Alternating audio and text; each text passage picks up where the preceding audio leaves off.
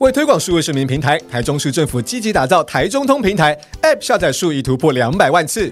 台中数位治理局携手金发局、关旅局推出好事双重奏活动，搭配台中购物节，第一重消费加码抽，自十一月十三日起，连续五天抽台中知名饭店住宿券，共抽出两百组；第二重锁定夜市市场消费收据加码抽，将在十一月底抽出日本双人来回机票五组。活动详情请上台中通官网或下载台中通记购物节 App，邀您畅游台中抽大奖。以上广告由台中市政府提供。欢迎回到风传媒 Podcast，你现在收听的单元是热议华尔街。这是一个国际财经的快速胶囊，每个礼拜四带你了解这一周《华尔街日报》的要点新闻，帮你迅速补充营养，看懂世界财经大小事。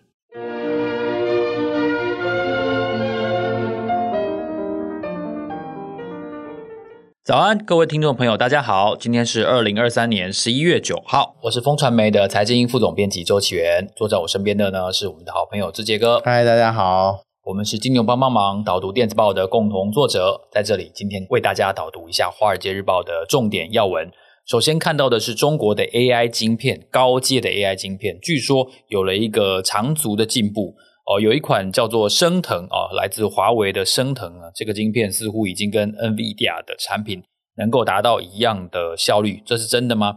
另外呢，除了华为之外，据说百度跟阿里也有自己的秘密武器，这个秘密武器又是什么呢？另外呢，苹果的业绩到底它的变化是不是来自于中国对于它的偏好的改变呢？近年呢，我们第一次看到它的连四季的下滑的业绩，究竟有多少是来自于华为的 Mate 60 Pro 呢？这个部分是我们要讨论的。另外呢，马斯克先前有一个在 AI 年会峰会的这样子的预言哦，他说呢，未来的人类呢将不再需要工作，然后 AI 会帮你包办所有的。事情哦，所以人类似乎要在工作之外要找寻新的生活的方式。另外呢，美国的就业增幅，我们看到它的单月数据呢，锐减了百分之五十之多。这是不是代表二零二四年的经济的展望会相对来说衰退几率比继续成长几率来得高？这个几率到底是不是高达百分之五十这么高呢？哦，因为毕竟有大选嘛，这是一个相当值得关注的议题。另外呢，我们都知道今年。买债券的人呢，碰到了相当多的考验，所以我们在节目的后段要跟大家深谈的一个话题呢，就是空头大魔王究竟殖利率这个指标是不是已经来到了一个转向的关口？我们看到美国国债殖利率十年期的国债殖利率在五趴一度站上之后呢，好像很快就转弱了，所以会不会重新看到美股的多头，并且带动大家在二零二四年的涨势呢？这也是一个探讨的议题。在整个今天的重点要闻的分析之前呢，要先跟大家分享一下我们在十二月份将要举办的一些精彩的活动。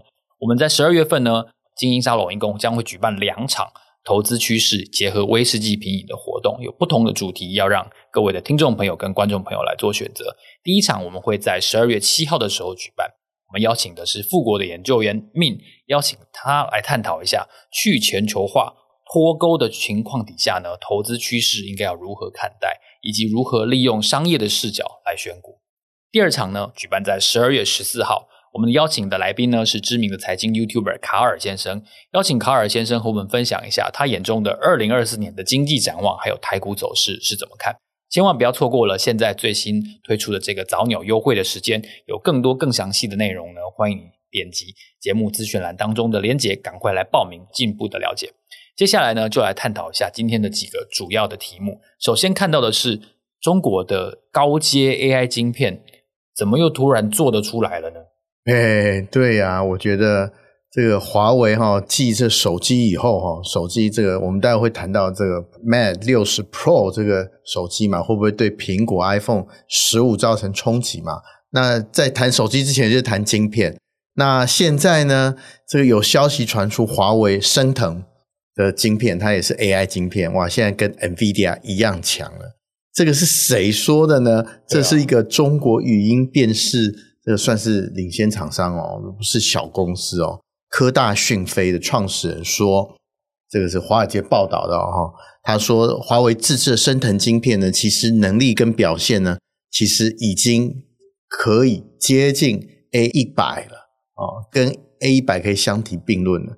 我们知道上个礼拜啊，美国政府一如《华尔街日报》预期啊，他又端出了新的这个禁令方案啊，对于 NVIDIA 多种晶片即刻起即刻哦哦采取禁令哦。那据说哦，据这个研究机构估计呢，他们觉得这个对 NVIDIA 冲击大概五十亿美金哦，这个其实是不小。那五十亿美金呢，这个是对 NVIDIA 的冲击嘛？那对于中国一些需要 AI 晶片厂商怎么办？所以就去找了这个华为的升腾。那我们刚刚讲的科大讯飞就是其中一个。那另外呢，还有很多这个公司需要 AI 晶片的，譬如说百度啊、哦阿里啊、哦这些做云端的人啊、TikTok 啊，类似这些网络公司，他们其实都要 AI 晶片。那所以说，这个华为的升腾哦，可能就会变成他们的替代品。不过，到底是不是能够替代？我觉得这个还是一个问号啦。做得出来是一回事啦。不过，我们要做 AI 或做运用，其实讲求的是效能啊。什么是效能呢？这个人家运算啊，训练 AI 这个生成式 AI，用十小时可以训练出来，你要一百小时。哦，所以不只是省电的问题啊。对啊，啊，省电也是个问题啊。省电就是说，人家用一度电就可以训练出来，你要十度电啊，那就是在效能上面。就打折嘛，是，我觉得这个是效能的竞赛，倒不是你做不做得出来的竞赛。做得出来是一回事，你的效能好不好，那是另外一回事。如果说你耗电量这么高的话，其实你的经济这个价值就打折，那就不用讲说华为的晶片它能不能做到一样，这个 A 一百给台积电做的良率，如果良率做不好了，你整个 AI 的运算成本其实是往上走的。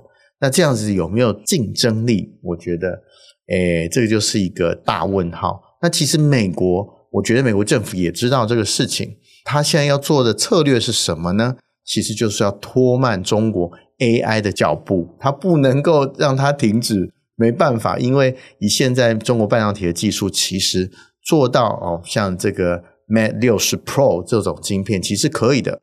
可是良率啊、耗电啊，其实后来我们都看到一些问题出现了。是，这些都是哎你在 AI 竞争的时候，其实看起来是小问题，其实是个大的障碍了。那美国就是要设计这些障碍，让中国在 AI 脚步发展上慢一点，拖慢它的脚步，其实就算是战略的成功了。是，其实所以换句话说，它不是用其他的。想法在经营他现在这个战略，他就是要让它慢一点，就是慢下来就对了。嗯，哦，那我们如果看到苹果财报的话，呃，也不是非常非常的出色，应该这样说。当然，可能不能不能说很糟糕了哈，但是看到一连下四个季度下滑的数据的话。我也觉不觉得不觉得是很好的情况，对，真不好的情况。很多人直觉就说：“哎，是不是华为害的？又是华为，怎么又？华为上一题在华为，这一题又是华为。”就像我们刚刚讲的，这题要讲手机啦。那因为诶，苹果上个礼拜啊，大家看到它的这个业绩数真的很烂哦，连四季四季哦连续营收下滑，这个是在多年以以来其实苹果不曾发生状况下面。然后大家就说啊，那一定是中国。华为，然后 Mate 60 Pro 害的，那可是这个分析师告诉我们说不是哦。其实呢，你进去看苹果营收下滑的原因，你可以发现手机其实还是些微上涨啊、整个营收哦，也就是说 iPhone 十五其实卖的比 iPhone 十四整体而言其实不差，中国确实是差了一点，可是中国其他也很差，除了华为以外哈、那所以说，在这个呃手机库存还在调整的状况下面，其实啊，Apple iPhone 的表现是可以被接受的，所以跟分析师的预期是高了一点哦。可是它的问题是出在哪里呢？其实是出在 PC，也就是这个 MacBook 或是 iMac 系列跟什么 iPad 系列，iPad 特别是 iPad 今年一款新的产品都没有推出，下半年。都没有推出，大家本来想要敲碗说，哎，会不会有 iPad 这个啊 iPad Mini 会有新的东西出来，或是这个啊 iPad 会不会有更大的荧幕，史上最大荧幕的这个 iPad Pro 会不会出来？结果都没有哦，事与愿违，所以 iPad 整个营收就往下掉。当然，iPad 占整个 Apple 的营收不是这么高啦，可是当你这个有一部分的产品往下滑的话，你当然就很可能连续几个季度都往下走嘛，这个是一定的事情啊。那其实 iPhone 的问题其实不在 iPhone 十五而已，而在 iPhone 以后在中国的前途如何？之前我们说，哎，中国政府官员都不能用 iPhone 了，有一些审审查啊，会不会扩大办理？特别是我们刚刚前一题讲的。晶片扩大制裁之后，中国的报复手段会不会把 iPhone 纳进去，或哪时候会把 iPhone 纳进去？我觉得这个呢，就是我们必须要观察的问题，不在业绩啊。万一这个中国的市场有任何的风吹草动的话，我觉得这个对于整个 Apple 的这个营收哈，或是获利啊，才是比较深远的影响。我觉得这个是需要注意的。但这完全无法预测。哎，没有外，就就看习大那个。他的手段如何？可是我们十一月就有拜喜会啦，喜大要到美国去嘞，嘿，这看看他们中间会不会露出一些曙光。所以如果说我相信国内呃台湾一定有很多 Apple 投资人啊，所以必须要关注意关切这个美中关系的发展。那这个马斯克他对于 AI 这样子的看法哦，嗯、可能跟大家想的不太一样。那这样你的看法，他又是怎么？怎么跑出来的呢？他是在一个什么样的场合去跟大家分享这件事情？Yeah. 其实他他这个对话蛮有意思的，就是跟英国首相，大家知道印度裔的首相嘛，苏纳克，然后在一个英国在伦敦举办的一个 AI 的讨论会上，哎，英国政府去办 AI 讨论会哦，这个是蛮特别的。怪怪的，我个人觉得怪怪的。对，为什么要做这样子呢？其实 AI 要被这个管控，大家知道这个。不管是生成式 AI 啊，或是我们现在看到 Deepfake 的这种 AI 机器人啊，其实哦，它不管内容啊，或者是它会不会造假，其实都需要监管介介入嘛。哦，那这个马斯克是 AI 的这个先驱，然后又有话题人物，所以他跟苏纳克的这个呃对话，我觉得蛮有意思的。那当然两个讲讲就讲到说，这个马斯克对 AI 当然是非常非常有信心，他认为。这个哦，所以不是没信心，是很有信心，非常有信心。他认为说以后就会取代我们所有的工作嘛。其实我们人都不用工作了，所以我们人剩下一颗脑袋要干嘛？他俩就是说要思考生存的价值。你人到底要干嘛？我觉得这个苏纳克蛮有意思的哈。英国教育出来有这些哲学思考，蛮蛮特别的哈。然后他们讲一讲，就是说，那我 AI，你为什么这个政府要管我呢？那当然，马斯克是被管的嘛，英国是想要管的嘛。对哦，可是马斯克对这个管制还蛮正面的。他说他做的事业其实都是政府高度监管，确实是哈，卫星也是嘛，啊，车子也是嘛，能源产业都是嘛，哦，都是政府高度监管。他说，嗯，其实我对政府高度监管还蛮有信心的。大概政府的管制只有一趴我不满意而已，嗯、其他都还行哦。哎，这个是。在这个对话过程中，其实我们看到，哎，马斯克不是像我们讲的想的那样无厘头，他其实跟政府打交道的本事也是很厉害的，所以他装疯卖傻啊，对。可是他是说，哎，他用这个企业家的啊、呃、身份啊，用一个感觉好像无厘头的身份，然后去跟政府换一些资源，我觉得这个能力超强的。所以我看到这个对话，嗯、我就对这个马斯克传里面。讲说他有什么 demo mode，就是有一个魔鬼模式，我不相信，我觉得那是他装出来的。对啊，就是、我觉得还蛮理性的，他还会这个 LP 这个政府的马屁，我觉得哦，这个这个怪不得哈、哦，他这个做这么高度监管的事业都还能做得这么好，所以他讲说什么啊、呃，什么台湾是中国的一部分啊，你不要听他。胡扯，我觉得他一定是有阴谋的。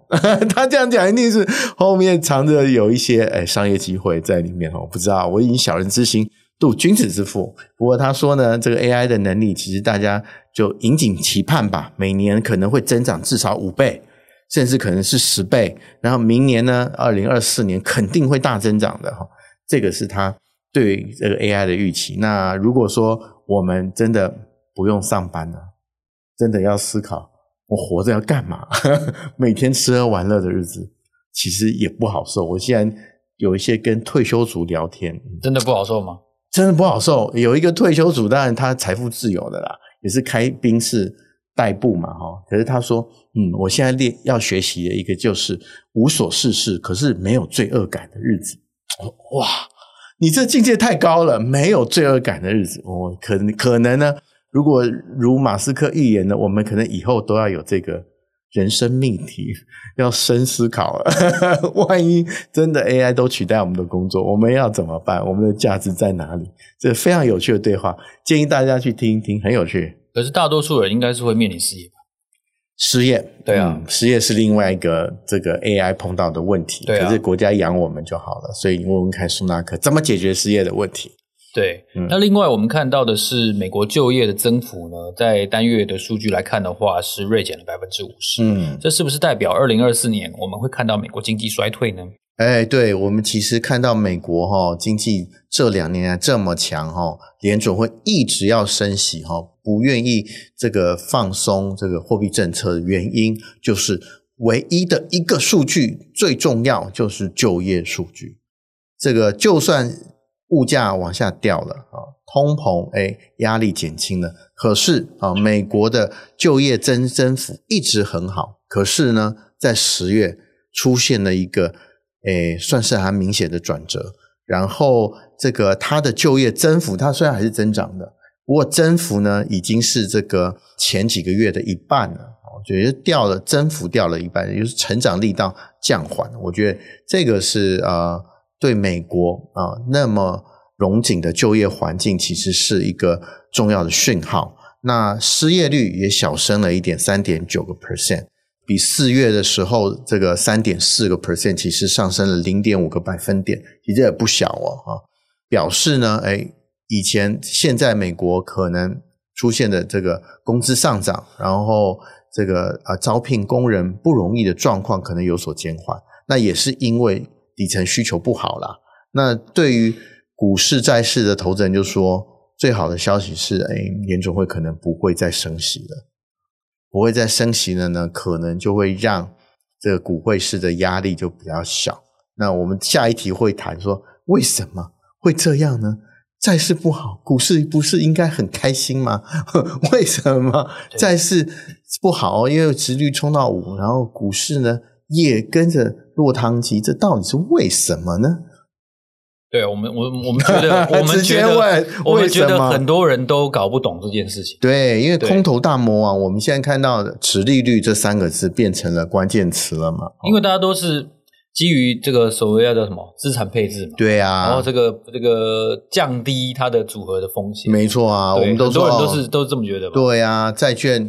债券就是这个股市的保护伞嘛，哈，所以很多人应该都会再也不相信资产配置。哎，不能这样说，这个因为他买了就赔嘛。事情总有例外，你想到二零零八年股债也是一起跌啊，哦，现在的状况其实就是，呃，有点像那时候升息到尾声的时候，升息到尾声的时候，你想想看，如果说你是股市投资人好了，你投资，譬如说台湾金融股，它给你四个 percent 的报酬率。可是呢，你如果投资债券的话，它十年期公债已经可以给你五 percent 的这个利率的话，我干嘛去投资有风险的金融股呢？所以存股就受到了非常大的考验。所以这一波受害的其实很大是存股啦，因为存股以前我这个呃获利的满足点可能三个四个 percent 就赢以前一两个 percent 的这个定存利率的嘛。可是因为呢，十年债的利率一直往上走，所以你的获利的预期就应该变高，变一高呢，那我看我的金融股才四个 percent，那这样我怎么行？那我不如去选存定存。所以这还是一个利差的概念。对，所以说定存可以给多少？哎，我那天听到人家说五点六个 percent 呢，你存美元定存可以这么好啊？没有前三个月哦，是。不过广告是这样打的啦。哦，那如果你是。买台湾金融股，你要继续抱金融股，还是换五点六美元的定存？哦，这个就是变成很大很大的这个内心交战了嘛。很多人就选择啊、哦，那我当然卖金融股，我去这个定存美元嘛，合理嘛，对啊。所以说，因为持利率的关系，所以造成了整个资产价值其实都跌，然后股也跌，债也跌，房也跌。那大家就会问啊，那房有跌吗？有吗？哦，有啊，我们至少不涨啦。哦，你看台北市，你看最近这个以前非常夯的地方，比如竹北、新北啊、哦、桃园，最近这个什么周子阳啊，对呀、啊，叠加压力其实都很大啊。那为什么不见了？到底钱到哪里去？因为被联准会拿去消灭了，所以他 他现在在缩表嘛，哦，就是他把资产买回来，然后就把它注销，然后利率这么高，你会不会借钱投资啦？就很难嘛，因为利率就是资金的成本。当你资金成本高的时候，你所有的资产价值都会往下修正。但修正到一个地步的话，它就会回归 A 股债又分别各走各的路的状况。可是现在这个状况还没有修正完毕，也就是说，联准会或者全球开发国家央行其实都还在摧毁我们的热钱。嗯，因为之前财政花太多钱发红包给大家了，对，为了应付 COVID。所以他现在把它收回来，把它销毁，所以造成了它的杠杆。我们二零零八年大家很说就是收杠杆嘛，哦，叫做 leverage，就是整个杠杆不执行了，就大家不借钱了。所以说，哎，我们货币理论讲的乘数效果就不见了，所以热钱就不见了。所以不是不见了，它只是投机活动不在，对于风险的偏好没有了，所以。造成的这个大家都跌，资产都跌。可是如果殖利率这个大魔王呢，在五趴的时候见顶了啊，如我们这个一如所料的话，它五趴之后短暂停留之后就往下掉的话，那可能是好事。哎，对于所有资产都是好事。然后表示呢，各国央行摧毁热钱的步骤跟力道可能已经到一个段落了。也就是说啊，如果这样继续下去的话，也许这个利率如果掉掉掉掉掉四个 percent 以下，又有人回来买台湾金融股了。四个 percent 的殖利率哈，这个就是多头就会回来了。这个其实是很好理解的啦。大家知道说钱的游戏是这样玩的话，你就知道说啊，原来殖率为什么会变成这一波空头原因。当它这个变数不见的话。会不会让多头回来？这个其实我们值得期待啦。大家密切关切殖利率这个很重要指标。我相信在二零零三结束前的一季啊，这个还是很重要的指标。在联准会还没松口之前，利率还是股市、汇市、债市的最重要指标。所以就是一个流动的过程。哎，现在在在。有可能要回流股市的过程中，在摧毁热钱可能告一段落。嗯，所以整个资产价值可能因为资金的成本降低啊，因为利率比较低了嘛，所以哎都有回升的可能。哦，是。所以我们这个完整的介绍这个 circle 这个流呢之后呢，我相信大家对于资金的呃流过去跟流过来，大家应该有比较比较深的一个理解了。感谢大家的收听，这里是热议华尔街节目。下个礼拜四的早上八点，我们会在这里继续为大家导读《华尔街日报》的重点要闻，请不要忘了哦。十二月我们将会有两场结合了投资趋势以及威士忌品饮的精彩的活动。正如我们刚才的介绍，如果你有兴趣的话，请赶快点击节目资讯栏当中的连结，了解更多详细的资讯。让我们下周见，拜拜，拜拜。